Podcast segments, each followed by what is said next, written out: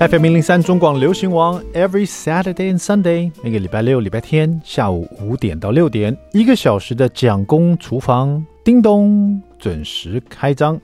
Hello，我是 Jacko 蒋伟文，马上进入我们的蒋公周记。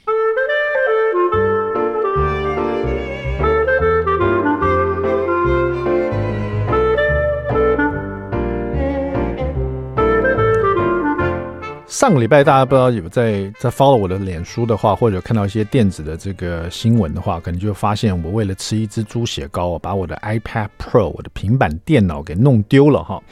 那其实这个。我上面写的很简单，就是因为我工作以后呢，在迪化街的附近闲晃，吃了一根猪血糕这样子。那其实最主要是因为那阵子，呃，前一阵子如果有在看我脸书人，就会发现，我好像停了一阵子都没有在画这个我的这个文创的人物，就 Jackson 弟弟的插画啊。那是因为我接受了一个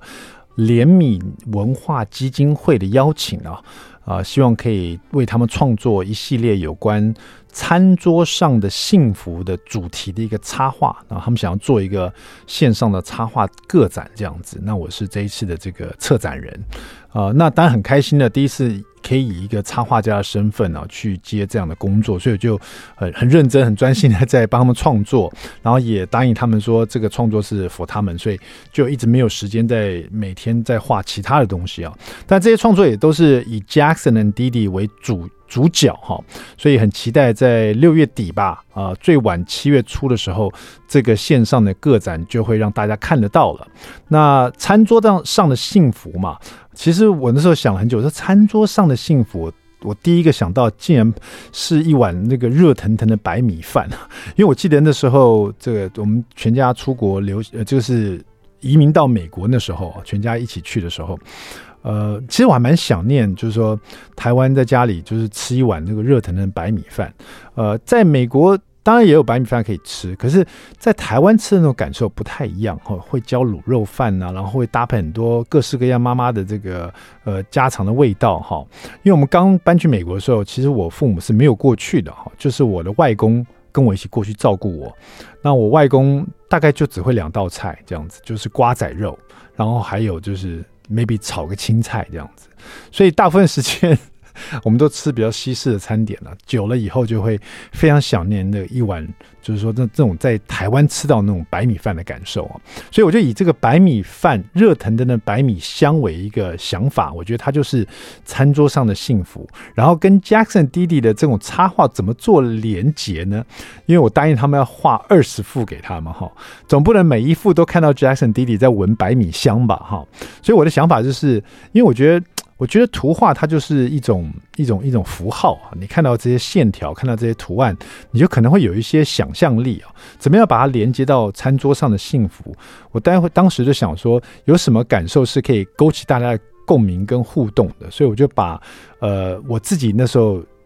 去美国住的时候，那是八零年代哈，八零年代那些我印象很深刻的一些经典的一些电影啊，或是一些故事啊，或者大家看了会有。互动感的一些东西哦，把它跟餐桌上的幸福跟 Jackson 弟弟做个结合，这样讲好像有点听不太懂。可是最主要就是说，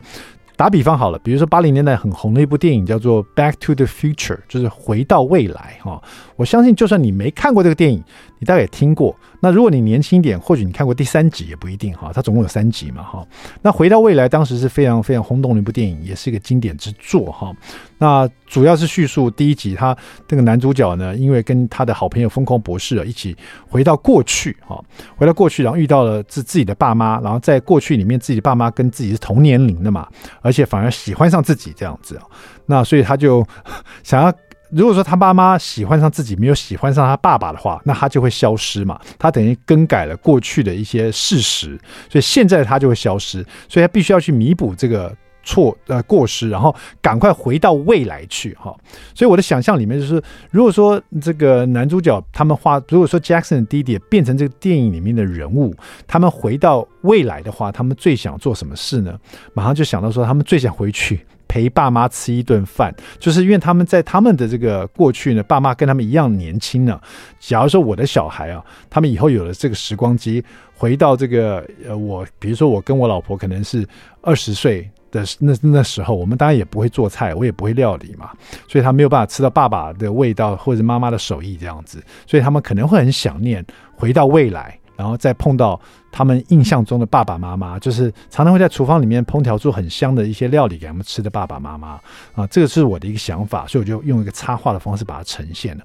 这是其中的一幅。那希望在六月底、在七月的时候，你呃有机会可以让大家看到这个个展啊，应该会蛮有意思的。还有很多类似这样的经典的一些电影啊、故事啊，跟 Jackson 弟弟还有这个餐桌上的幸福做一些互动哈。那讲到这个迪化街的那一只猪血糕哦。我说真的，我我因为我去迪化街做的这个联米文化的一个访问呢，就是有关这些插画的一些创作的理念呢。访问完了以后呢，其实花了大半天的时间。那因为疫情的关系哦，很久没有去迪化街了，因为那边感觉是比较热闹嘛。那所以说想说，哎，总要吃一个小吃再走，可是我又不能。进店里面去吃，所以我因为比较担心嘛，所以就买了一个小吃，就是我最爱的猪血糕啊，就在那边享受哈。吃猪血糕的时候，因为那那天就想说身上带的这个 iPad Pro 还蛮大的，就随手在那个迪化街的路边呢就放了一下，放在凳子上面。我记得我边吃的时候边想说，待会要记得拿这个 iPad，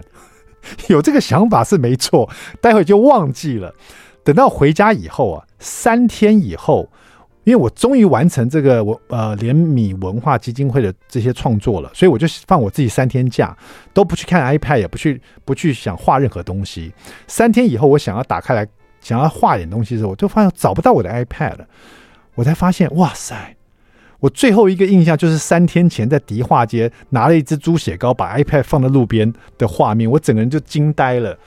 你想想看，你把，而且我是那种所有的创作都存在这个装置上面，存在这个 iPad 上面，完全没有存在云端的这个，因为我太懒了，没有这个习惯了，所以我当时真的是想完了完了，为了一根猪血糕，我所有的创作，所有这三年来心血都要没有了。还好后来找到了，真是一个好结局。如果你对这个故事有兴趣的话，你可以到我的点书看全文哦。待会呢，这个蒋公来说菜，也许我们来做说一道猪血糕料理好了哈。现在稍微休息一下，我们来听这一首萧煌奇的《慢冷》。听完这首歌，马上回到蒋公厨房。